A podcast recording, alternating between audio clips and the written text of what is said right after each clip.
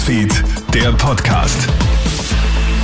Schönen Nachmittag aus der Krone Hit Nachrichtenredaktion. Felix Jäger hier mit deinem News Update. Wieder ein spektakulärer Einbruch in Wien.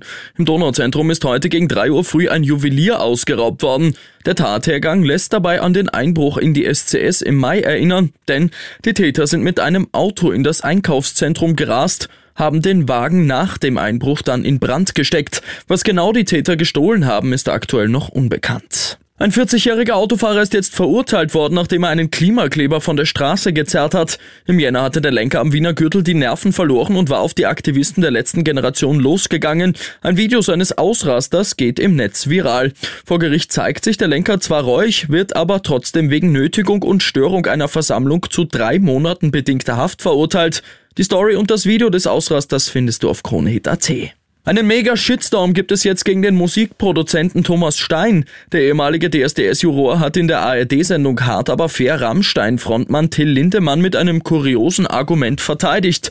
Mehrere weibliche Rammstein-Fans erheben ja schwere Sexvorwürfe gegen Lindemann.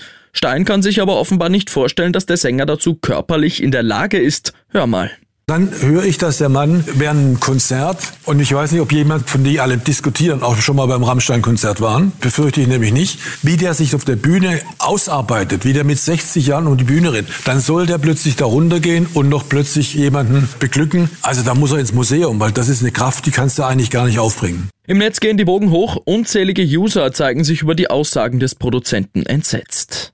Und einen Großeinsatz der Polizei gibt es heute Vormittag in Lienz. Beim dortigen AMS ist offenbar ein Mann ausgerastet und hat eine Mitarbeiterin mit einem Messer bedroht. Als die Polizei eintrifft, kommt es zur Konfrontation. Ein Beamter wird durch einen Messerstich verletzt. Der mutmaßliche Täter wird angeschossen. Beide müssen ins Krankenhaus gebracht werden. Das Landeskriminalamt ermittelt. Ich wünsche dir noch einen schönen Dienstag. Krone Hits, Newsfeed, der Podcast.